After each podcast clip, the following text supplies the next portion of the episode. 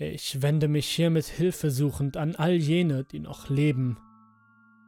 Denn ich weiß nicht, was passiert ist. Was außerhalb meiner eigenen Behausung geschah. Was in meiner Stadt geschah. Was in meiner Region geschah. Was in meinem Bundesstaat geschah. Ich weiß nicht einmal, was auf der Welt per se geschah. Denn alles geschah so schnell, dass mein Gehirn es nicht verarbeiten konnte.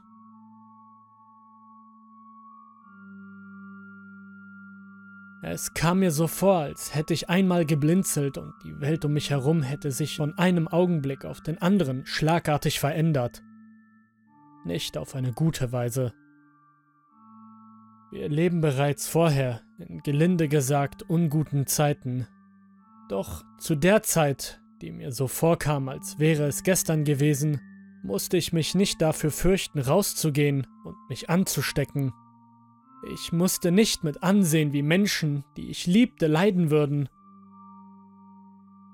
Ich lebe aktuell noch in einer kleinen, bescheidenen Behausung in meiner Kleinstadt in Minnesota, einem der nördlichsten Städte der USA.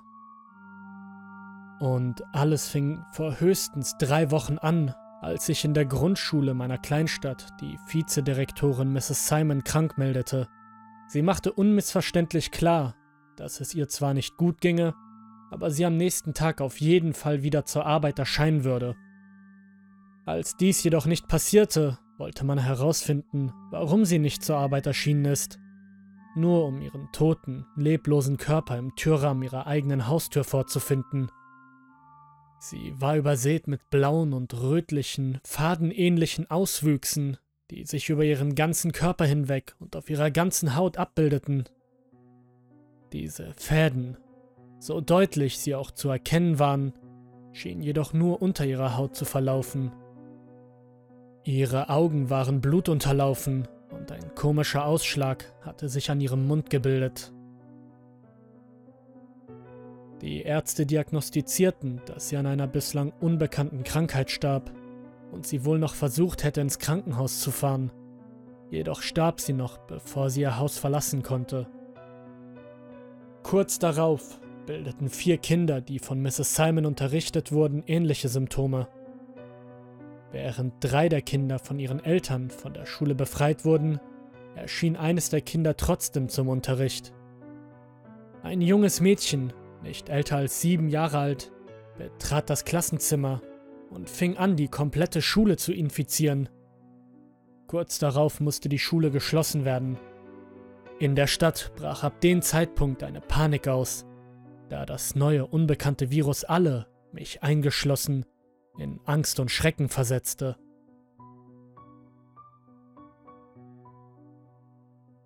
Von meiner Familie blieb nur noch meine kleine Schwester übrig. Unsere Eltern waren seit vielen Jahren tot und meine Schwester und ich führten das Haus, in dem wir aufwuchsen, alleine weiter. Ich weiß noch, wie aufgeregt sie war, als sie an dem Tag nach Hause kam, als die Schule geschlossen wurde. Sie stieg aus ihrem Auto aus und rannte sofort auf mich zu und umarmte mich. Ich spürte ihre Erleichterung. Sie befürchtete, dass mir auch etwas passiert ist, denn das Virus hatte sich wie ein Lauffeuer in der Stadt verbreitet. Meine eigene Introvertiertheit sei Dank blieb ich von der Ansteckung verschont. Ihre Erleichterung wandelte sich jedoch in pure Trauer, als sie mir erzählte, dass ihre schwangere Freundin und damit auch noch deren ungeborenes Kind dem mysteriösen Virus zum Opfer fielen und sie selbst im Krankenhaus mit ansehen musste, wie das Leben aus ihrer besten Freundin wich. Sie war aufgeregt, sie atmete schwer, hatte Tränen in den Augen und sie war sichtlich mit der Situation überfordert. Ich atmete einmal tief durch. Anschließend erzählte sie mir, dass das Krankenhaus nahezu überfüllt wurde und die Ärzte sie anwiesen, schleunigst das Krankenhaus zu verlassen und sich auf direktem Weg nach Hause zu begeben. Auf dem Weg nach draußen sah sie Dutzende umhereilende und verunsicherte Ärzte, die ihre Patienten auf den Gängen ablegten, weil die Krankenzimmer überfüllt waren. Sie zog sich einen Mundschutz auf, und als sie durch den Haupteingang ging, sah sie, wie das Chaos außerhalb seinen Lauf nahm. Dutzende Leichensäcke, Ärzte, die die Krankenstationen auf dem Parkplatz auf der Straße erreichten, und sogar das Militär, das anfing, Straßensperren hochzuziehen. Sie begab sich ohne Umwege zu ihrem Auto und fuhr nach Hause. Weinend und aufgewühlt und mit zitternder Stimme erklärte sie, dass sie auf dem Heimweg Körper auf der Straße sah. Ich schnappte nach Luft und musste das eben Erzählte erstmal verarbeiten. Ich brachte sie ins Wohnzimmer, wo ich sie mit einer warmen Decke und etwas Tee beruhigen wollte. Den restlichen Tag verbrachte ich in meinem Zimmer.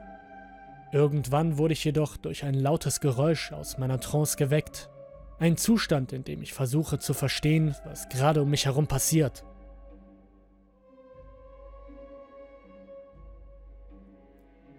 Ich begab mich zum Fenster und später nach draußen.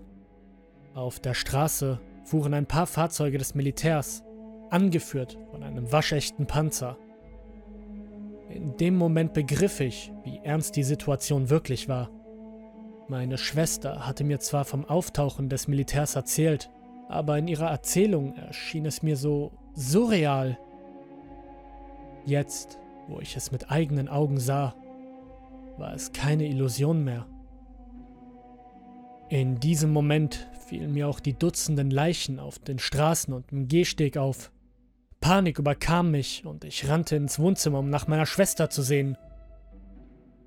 Sie atmete schwer, als ich ankam, und ihr Anblick war grauenhaft. Sie hatte einen merkwürdigen Ausschlag am Mund und an ihren Armen. In ihrem Gesicht und an ihren Hals tauchten diese seltsamen Fäden auf.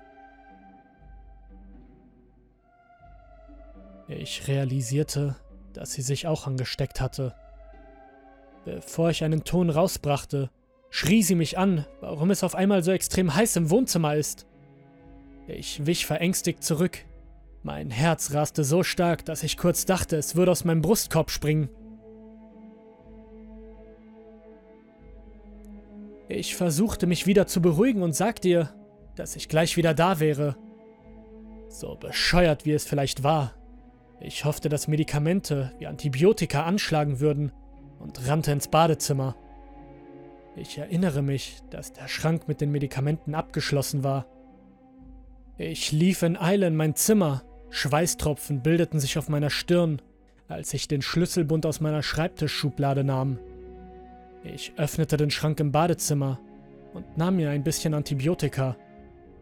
Kurz darauf begab ich mich in die Küche um dort ein wenig Wasser in ein Glas zu lassen, damit meine Schwester die Tablette leichter runterkriegt.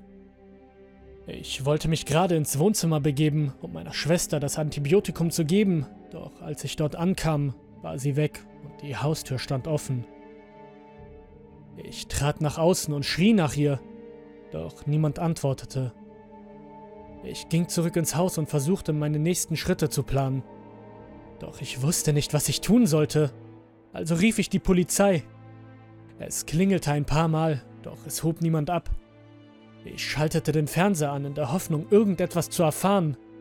Doch der Nachrichtensender sendete nur ein statisches Bild.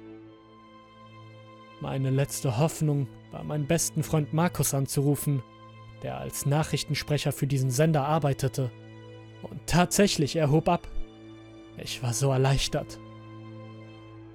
Ich fragte ihn, was los sei, und er erklärte mir, dass der komplette Nachrichtensender kontaminiert wurde, nachdem sich einer seiner Kollegen ebenfalls angesteckt hatte, und selbst die Polizeistation wurde außer Betrieb genommen, da sich so gut wie alle Beamten krank gemeldet hatten. Des Weiteren hätte das Militär die Stadt abgeriegelt und würde versuchen, jede Information nach draußen abzufangen.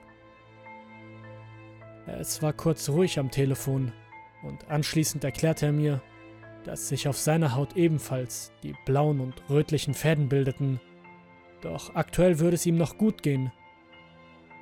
Er verabschiedete sich und kurz ertönte das Tuten des Telefons, das mir unmissverständlich klar machte, dass ich wieder alleine war.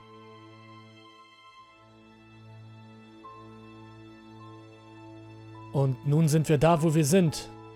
Ich sitze gerade in meinem Zimmer, verängstigt und einsam. Von meiner Schwester fehlt immer noch jegliche Spur. Und ich wage es nicht, nach ihr zu suchen. Ich weiß nicht, ob sie tot ist oder noch lebt. Ich flehe um Hilfe. Ich werde das Gefühl nicht los, dass ich der letzte Mensch auf der Erde bin. Auf meiner Haut haben sich mittlerweile auch diese Fäden gebildet. Und ich fühle mich von Sekunde zu Sekunde schwächer. Bitte, wenn irgendwer etwas weiß, meldet euch bei mir. Ich bin alleine. Und ich habe schreckliche Angst.